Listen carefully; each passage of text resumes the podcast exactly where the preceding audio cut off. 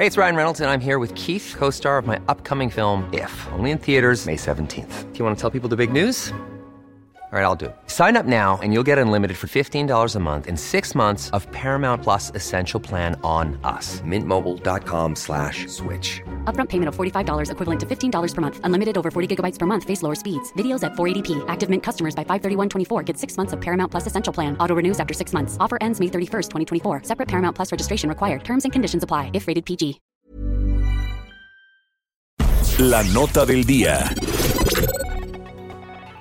Y se encuentra ya en la línea telefónica de República H, este espacio de Blanca Becerril, el subsecretario de Gobernación Ricardo Peralta, quien agradecemos mucho su tiempo y su confianza para con este espacio.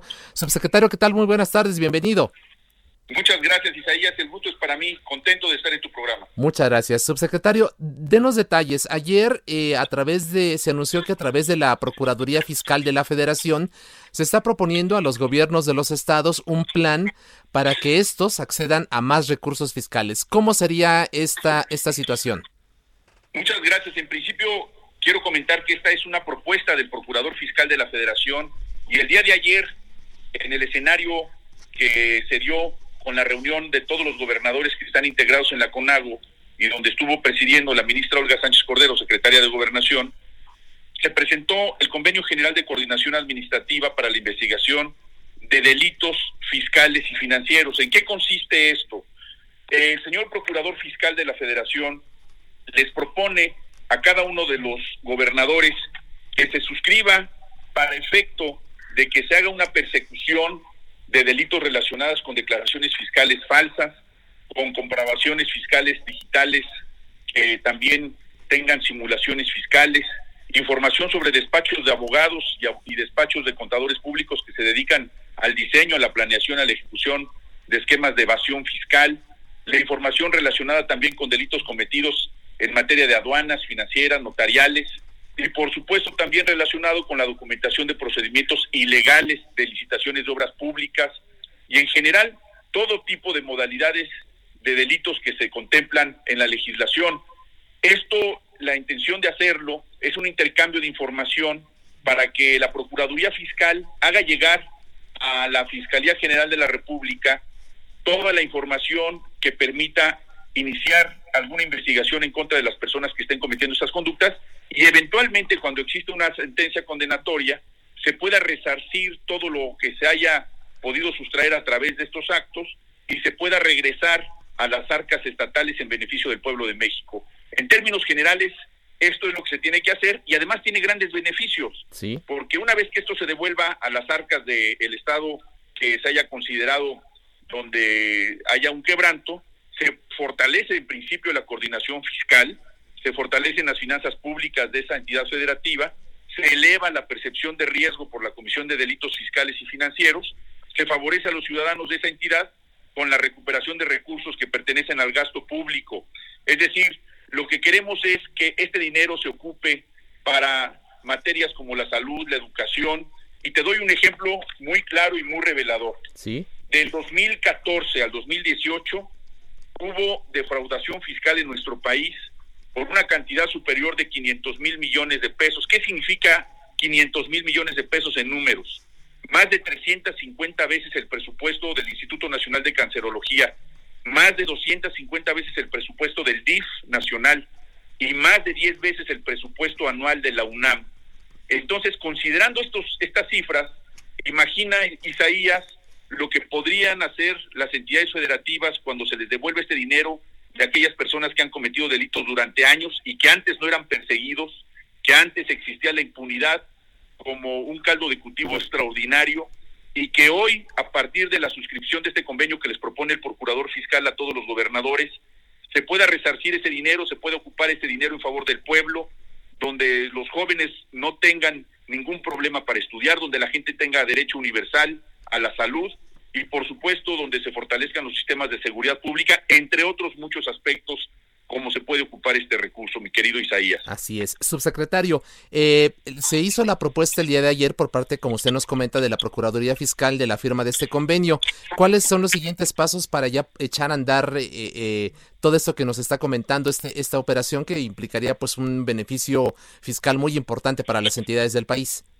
El día de ayer tuve comunicación con el Procurador Fiscal para informarle sobre la viabilidad de este convenio y que había yo hecho a su nombre la propuesta ante los gobernadores y me refirió que la próxima semana, el próximo miércoles, que se va a reunir el presidente con la secretaria de Gobernación y el resto de gobernadores integrantes de la CONAGO, podría celebrarse la firma marco de ese convenio y toda esta semana seguramente el procurador fiscal estará haciendo la gestión de explicación y el contenido de este propio convenio. Yo considero que la próxima semana podría realizarse la suscripción de este convenio con cada uno de los gobernadores que acudan a esta reunión. Y como ya te decía, los grandes beneficios que tiene para la recaudación es extraordinaria. Por supuesto, la inhibición de estas conductas delictivas, el fortalecimiento del esquema de coordinación y de, y de, mutuo apoyo, por supuesto, la agilización de procedimientos que puedan ser eficaces para la investigación de hechos delictivos, la intervención entre las autoridades administrativas y jurisdiccionales que muchas veces llega a ser deficiente por la falta de información y por supuesto el impacto a los delitos fiscales. Claro. Yo creo que está lleno de beneficios esto que propone el procurador fiscal y nosotros desde la Secretaría de Gobernación siempre vamos a contribuir con todo el gobierno federal, los gobiernos estatales y los gobiernos municipales para que este tipo de acciones contribuyan a una mejor gobernabilidad. Nos hablaba usted, de, subsecretario, de que 2000, de 2014 a 2018 la, la estimación de defraudación fiscal fue de 500 mil millones de pesos. ¿Cuánto estiman ustedes que a través de la firma de este convenio podrían recibir los gobiernos estatales cada año eh, en beneficio, por supuesto, de sus propios ingresos?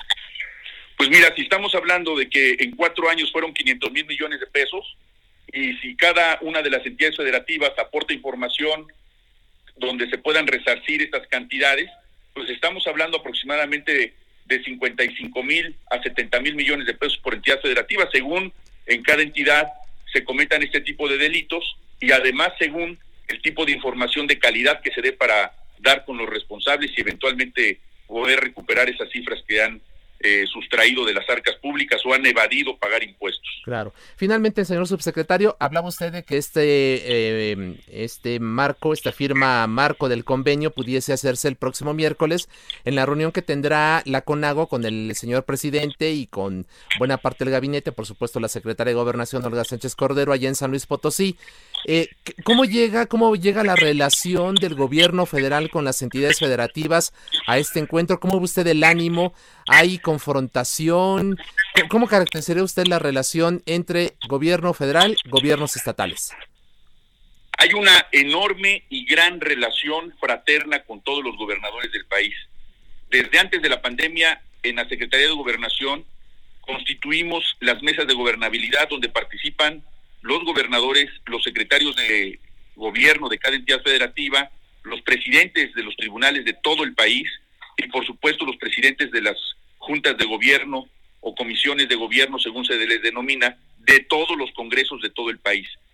Con independencia de ello, quiero decirte que no solamente es una muy buena relación, todas las reuniones que hemos tenido con ellos, en cada una de ellas se refrenda la unidad nacional porque hoy no hay cosa más importante, Isaías, que la salud, la economía y por supuesto la vida de los mexicanos.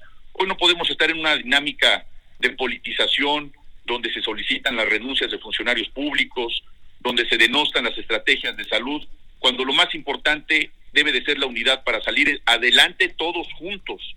Hoy pensar en una disipación, en una distracción de carácter político, no solamente es poco popular, a la gente no le interesa.